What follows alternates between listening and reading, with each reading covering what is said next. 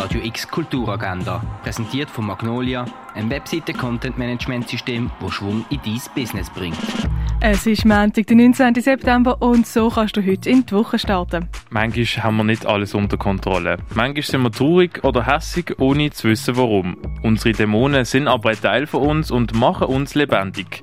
Wie sehen die aber aus? Redest du mit ihnen oder tanzen sie mit dir?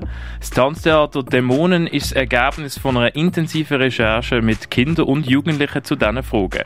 Dämonen kannst du am halb elf im Vorstadttheater sehen. Ein Ausstellungsrundgang gibt es zu Mondrian am 3 in der Fondation Bielo. Das Kulturlokal vom Schwarzen Peter im Verein für Gassenarbeit hat ab dem 4 Uhr offen für dich auf dem Zwischennutzungsareal Liesbüchel beim St. Johann. Die öffentliche Veranstaltung Middle East and North African Jewish History New Research Direction findet am halb sieben an der Leimenstrasse statt, beim Zentrum für jüdische Studien von der Universität Basel. Mit ihrer Fotokolumne hat Autorin Katja Petrovskaja ihre eigene Genre erschaffen. Kurze Prosa, Landschaft, Biografie, Zeitgeschichte und Form auf minimalem Raum verdichtet.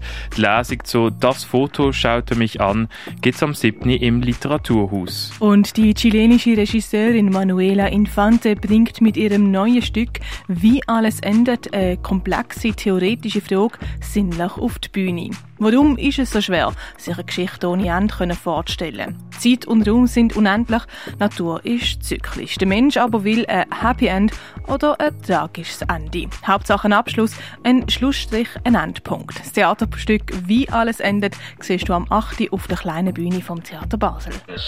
Die tägliche Kulturagenda mit der freundlichen Unterstützung von Magnolia, ein Webseite-Content-Management-System, das Schwung in dein Business bringt.